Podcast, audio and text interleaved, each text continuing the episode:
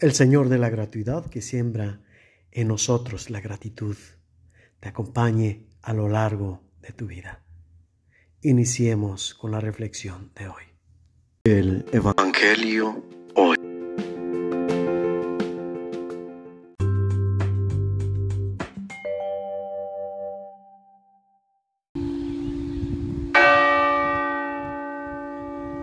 Del Santo Evangelio según San Juan.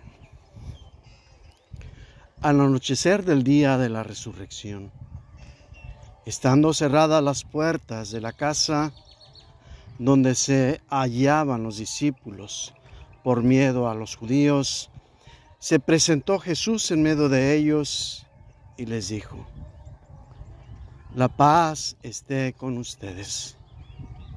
Dicho esto, les mostró las manos y el costado. Cuando los discípulos vieron al Señor, se llenaron de alegría. De nuevo les dijo, la paz esté con ustedes. Dicho esto, les mostró las manos y el costado. Cuando los discípulos vieron al Señor, se llenaron de alegría. De nuevo les dijo Jesús, la paz esté con ustedes. Como el Padre me ha enviado, así también los envío yo. Después de decir esto, sopló sobre ellos y les dijo, reciban el Espíritu Santo. A los que les perdonen los pecados les quedarán perdonados. Y a los que no se los perdonen les quedarán sin perdonar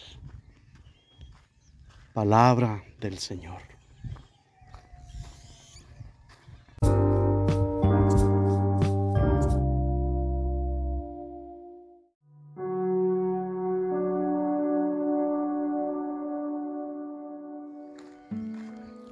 Paz. Se puede. La paz es un don. A la asistencia de la iglesia es un legado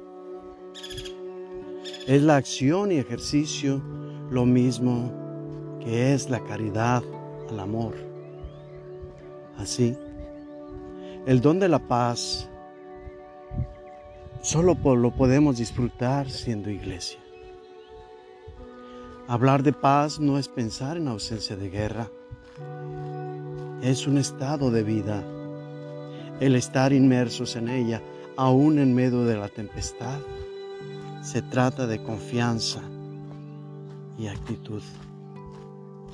Referirnos a la paz no ha de remitirnos a no meternos con nadie. La indiferencia se contrapone al amor y solo el amor remite a la paz. Paz no es pasividad, fingimiento de que todo está bien. Eso es huir. Evadir la realidad. Se trata más bien de ocuparse, de responsabilizarse.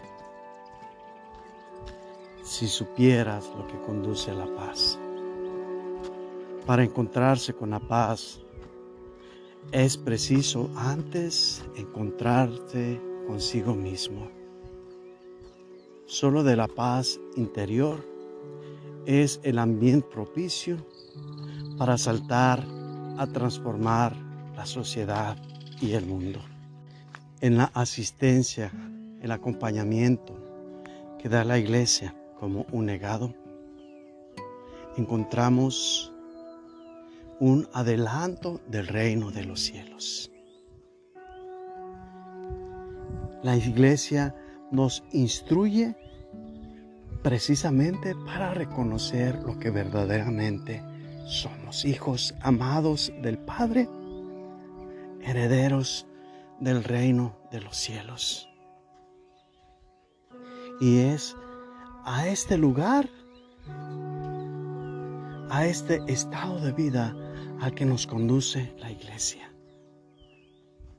Nos acompaña pues en este recorrido no como un frío instructor, sino como un padre generoso que enseña a sus hijos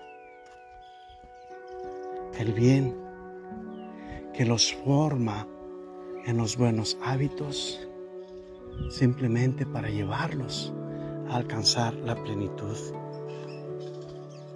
en la gracia de Dios. Quien busca la paz encuentra la gracia. Quien vive la gracia es inundado por la paz,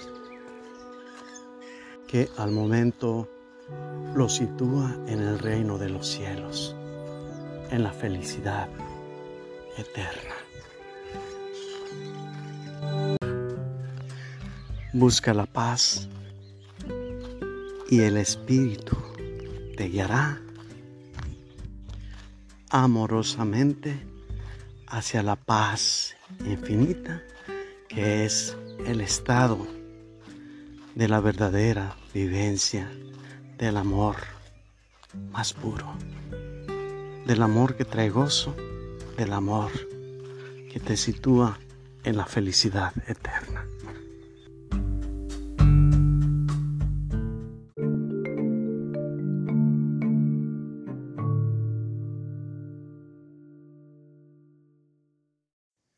La bendición de Dios Todopoderoso descienda sobre ustedes en el nombre del Padre y del Hijo y del Espíritu Santo.